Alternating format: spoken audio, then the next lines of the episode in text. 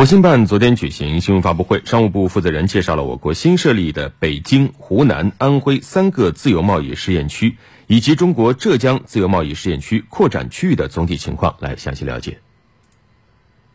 根据党中央、国务院部署，商务部和北京、湖南、安徽、浙江等四省市人民政府会同有关部门研究制定，并报请国务院印发了《中国北京自由贸易试验区总体方案》、《中国湖南自由贸易试验区总体方案》、《中国安徽自由贸易试验区总体方案》、《中国浙江自由贸易试验区扩展区域方案》。方案全面落实中央关于加快形成新发展格局的要求，首先表现在突出畅通循环，构建新发展格局；深化要素市场化配置改革，促进要素自主有序流动，提高要素配置效率，推动经济发展质量变革、效率变革、动力变革。北京自贸试验区加强京津冀三地的技术市场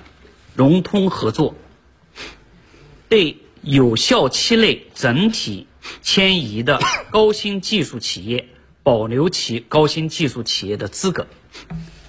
湖南探索设立跨省域的资质和认证互认机制，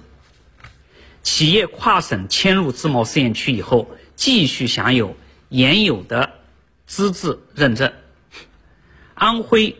完善区内技术等要素交易市场。允许外资参与投资。浙江建立产业链链长制责任体系，探索实行产业链的供地。方案指出，自贸区要突出科技创新，催生新发展动能，加速科技成果向现实生产力转化，提升产业链水平，维护产业链安全。与此同时，方案赋予自贸试验区更大改革自主权，破除深层次体制机制障碍，加强产权和知识产权保护，完善公平竞争制度，激发市场主体发展活力，推动自贸试验区对接国际先进规则，开展规则、规制管理。